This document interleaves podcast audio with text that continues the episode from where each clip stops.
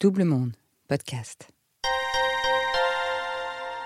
Être loin de chez soi, en exil, ne pas avoir le choix pour sauver sa peau. Jusqu'au jour, comme tous ceux qui sont partis, avoir besoin de rentrer. Le temps qui passe, la famille qu'on ne peut plus prendre dans ses bras. À 45 ans, Youssef préfère braver la justice que ne jamais revoir son père. Bienvenue dans 40, le podcast qui s'interroge sur les moments de bascule qui peuvent arriver notamment en milieu de vie. La fameuse crise de la quarantaine. Est-ce un mythe? Pourquoi la voit-on toujours plus comme un malaise qu'une renaissance? À travers les portraits de nouveaux, d'anciens et de futurs quarantenaires, ce podcast va vous plonger dans ces instants intenses, parfois heureux, parfois malheureux, ces moments de folie où on décide de tout changer, dans ces parenthèses drôles, inquiétantes, mais inspirantes. Youssef, première partie. Je m'appelle Youssef, j'ai 50 ans. Ça fait 20 ans que je suis en France. Quand je suis arrivé à ma quarantaine, il fallait prendre une décision de rompre avec l'exil et euh, rentrer chez moi, néanmoins voir mon père et, ma fille.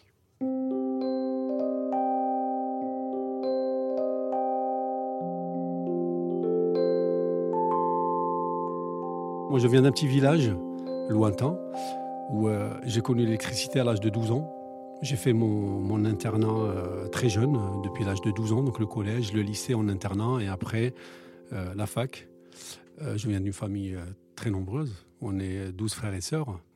J'avais un parcours un peu atypique, car la carrière, elle était presque tracée dès le jeune âge où le rêve de chacun, c'était de faire médecin, un officier euh, à l'armée. Moi, c'était pas ça. J'avais euh, d'autres choses dans ma tête. Donc, j'ai réussi à faire euh, ce que je voulais faire, vétérinaire. Je me voyais pas réussir dans mes études. C'était plus fort que moi. J'ai réussi malgré moi, on va dire. À l'âge de 24 ans, j'ai créé une société. J'étais grossiste dans des médicaments.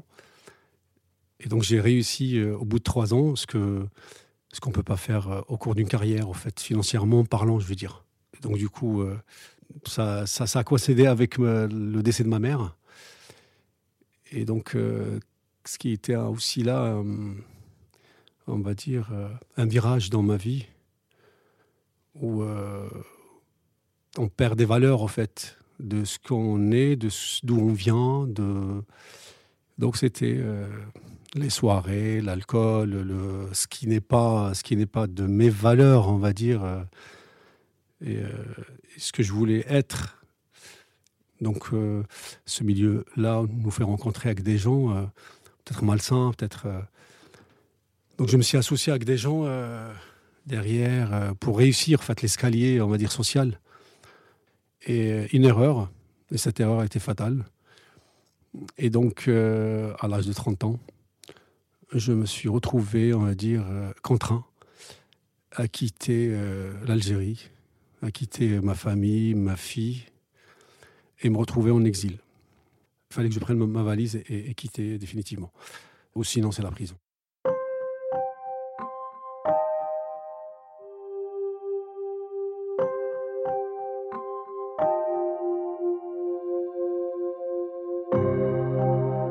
En fait, euh, tout simplement, euh, j'ai eu un conflit avec un fils, de, général qui était importateur euh, des, médocs. Et euh, à un moment donné, il exigeait des chèques à blanc avant, enfin avant toute opération, avec l'âge et la naïveté. Donc j'étais OK, pas que moi, on était trois dans la même situation. Et donc du coup, on a travaillé ensemble pendant deux ans et demi à peu près. Et à un moment donné, il avait commandé une grosse commande chez un, un fournisseur français, un laboratoire français, et il s'est retrouvé avec cette marchandise entre les mains, et il fallait qu'il justifie pourquoi il n'a, enfin, il pas pu euh, régler euh, ce que le labo euh, lui devait. il n'a trouvé qu'une solution, c'est de déposer nos chèques à nous trois, et, c'était l'équivalent pour moi d'un million d'euros. Donc à l'époque, hein, 98, un million d'euros, on était encore en franc, le, franc, et, c'était énorme quoi. Donc j'avais pas les moyens de le faire. Bah, et après, il y a eu une bagarre avec lui et il fallait, enfin, pour qu'il m'explique. Et du coup, bah, je me suis retrouvé euh, contraint de, de, partir avec, euh, avec des pressions de la justice, J'avais pas le choix. Donc c'est pour ça que j'ai quitté. Et je suis parti euh, avec euh, une valise, bredouille, rien. Et j'atterris en France un mois de septembre 2000. je connaissais personne. Personne, mais, mais personne. Enfin, là où je me dis, j'ai une grande chance avec des rencontres qui m'ont aidé et c'est à partir de là que j'ai rencontré une personne euh, qui m'a orienté vers un groupe euh, de jeunes qui était de ma ville, euh, qui était prêt à m'héberger pendant un mois. J'ai commencé des démarches pour m'inscrire, pour faire mes études. Je me suis dit, le seul moyen pour pouvoir refaire une vie et, avoir ces papiers, sinon c'est la clandestinité. Donc j'ai fait cette tentative, je me suis inscrit dans une fac de médecine. J'ai réussi, à faire ça. Ceci dit, j'ai pas pu euh, bénéficier du statut étudiant pour avoir euh, ces papiers. Donc je suis tombé dans la clandestinité un mois après. Donc il fallait euh, maintenant trouver les moyens pour, pour survivre. Et là où, une vie qui commence avec, avec un groupe de jeunes, on était sept, je me rappelle très bien, dans un studio. Donc il y a ceux qui travaillaient, il y avait trois qui travaillaient, qui avaient un travail régulier dans la peinture, et, quatre, bah, c'était la glande, euh, c'était euh, bah, la débrouille, quoi. Donc, euh, et d'où c'est parmi les valeurs que j'ai appris dans ce sens-là, c'est les préjugés et juger les gens tels qu'ils soient.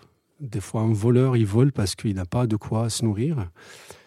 Et du coup, bah, ça m'a appris beaucoup de choses.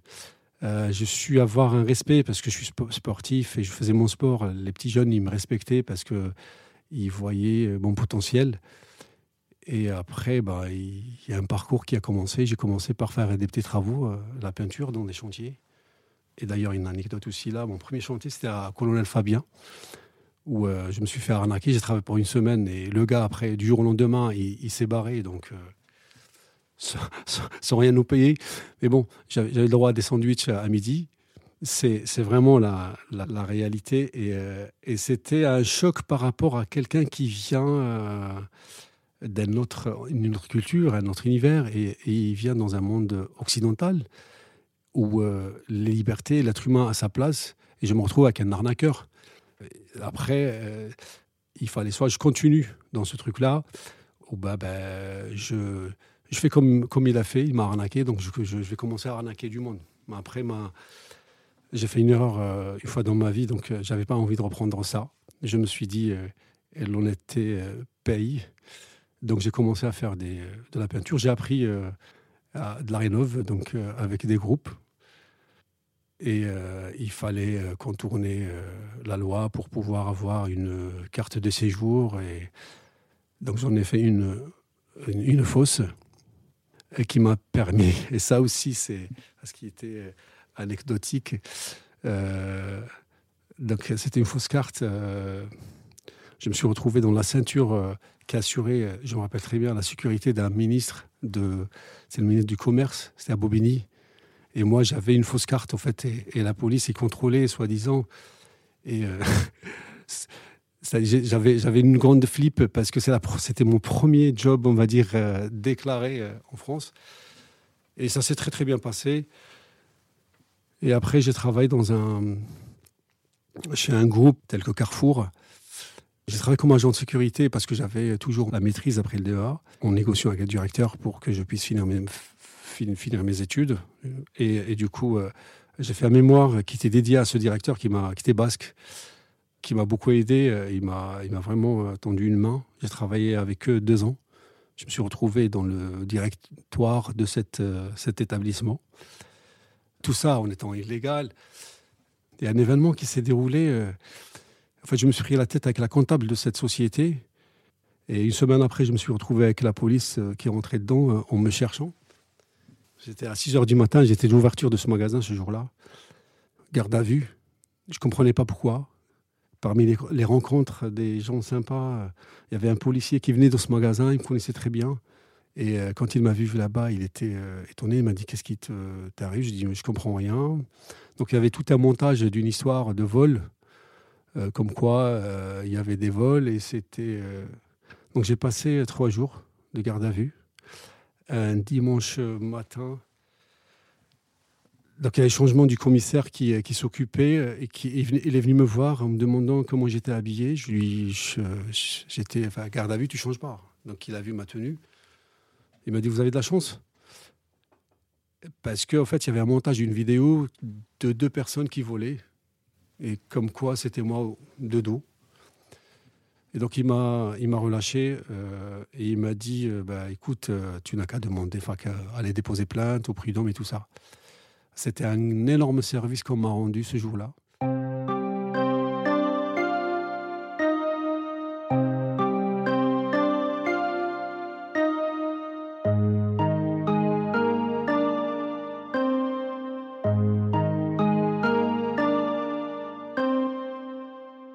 J'ai pas rompu avec euh, mon père, euh, avec mes frères, ma fille, euh, ma fille que j'ai pas vu grandir, hein, je l'ai laissée à l'âge de 3 ans.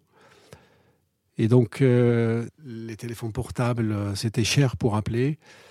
J'avais une fois par semaine, maximum, on va dire. Et, et puis, j'ai vraiment pas rompu avec mon père, surtout. C'était très très dur en fait. C'était dur, des moments de solitude en fait, euh, sur mes deux premières années, le risque c'était de tomber dans l'alcoolisme. Parce que je suis venu, je buvais encore, par besoin on va dire. En fait, l'exil nous, euh, nous rattrape à chaque fois. Euh, en fait, les moments les plus durs pour moi, c'était au moment où, par exemple, j'ai des amis qui viennent, ou j'avais un frère qui, euh, qui venait souvent euh, en France et de l'accompagner à l'aéroport. Et lui, il part et moi, j'avais pas le droit, j'avais pas cette possibilité de prendre l'avion pour, euh, pour partir. J'avais pas le droit au passeport algérien à un moment donné.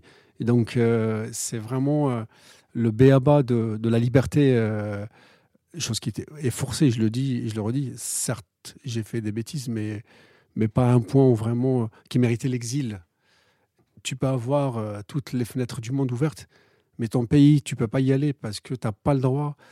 C'est vraiment euh, une prison à, ciel ouvert. Quoi. C'était, c'était, euh, c'était dur de vivre avec cet état d'esprit.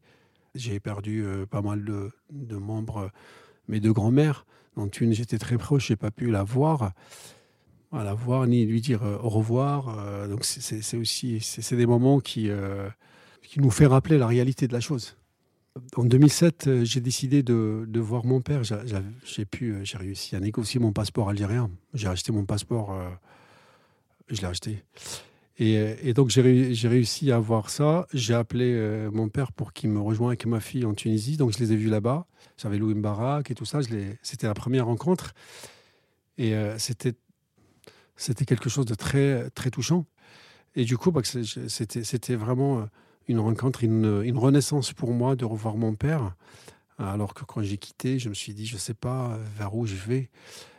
Euh, est-ce que je ne vais pas finir euh, par, euh, par être sans abri, par être un clochard, par, enfin, par tomber dans l'alcool, enfin, la dureté de la vie.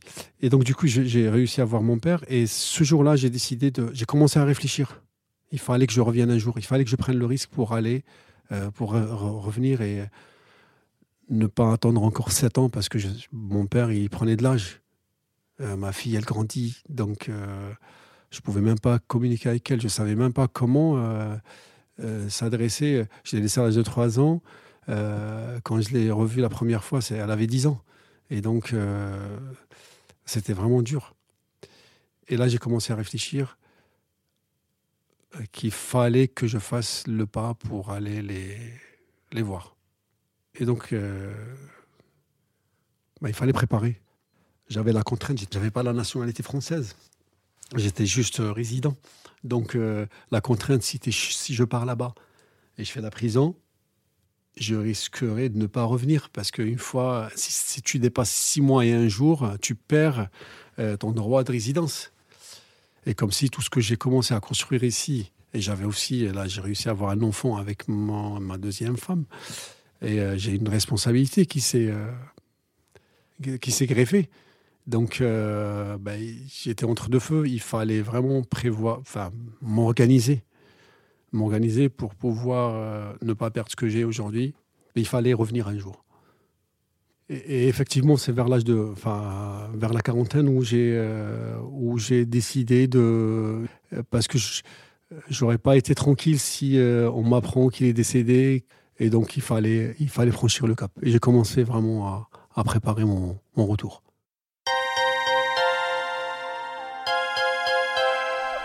À suivre.